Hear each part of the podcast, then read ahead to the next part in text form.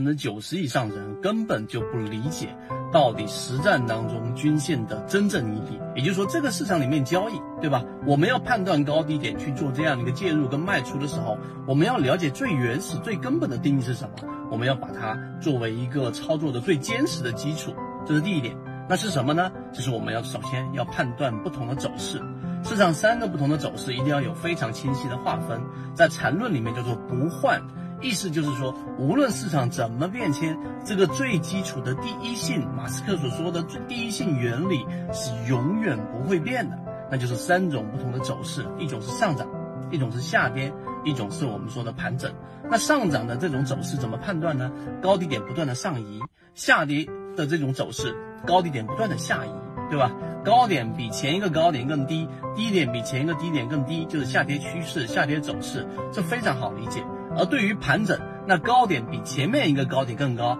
但低点呢却比前面那个低点更低啊，或者是其他的组合，只要是不符合上涨跟下跌走势的，都属于盘整。好，这是第一点。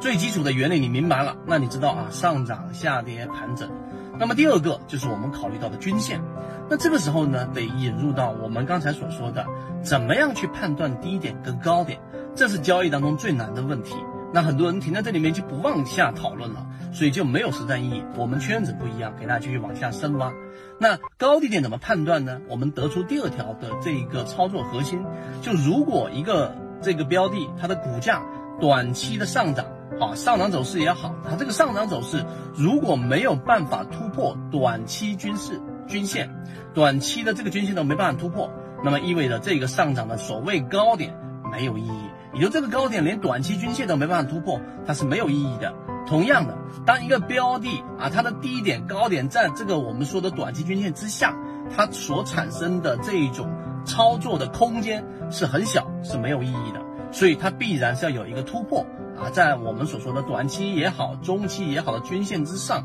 才有所谓的高低点。这是第二点，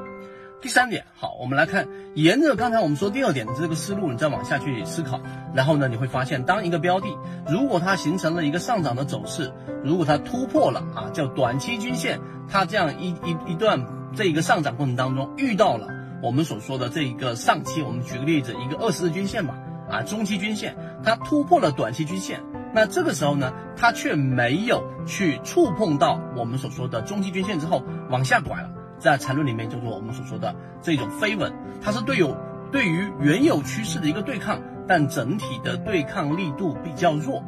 第二个，当它这个突破短期均线之后，接触到了中期均线有粘合了，那这个时候呢，就是我们所说的纯稳，它相比于前者，它的对抗力度更大。那这个时候呢，它是一种力量的体现。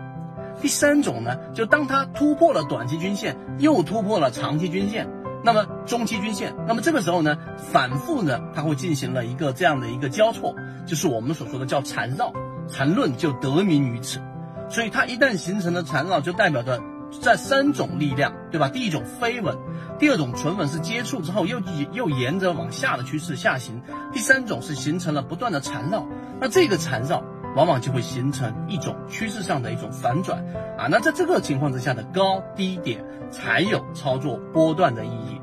是不是有一点点和原有的这种模糊的对于均线的操作系统的金叉死叉这种概念不一样的清晰定义？我们所说，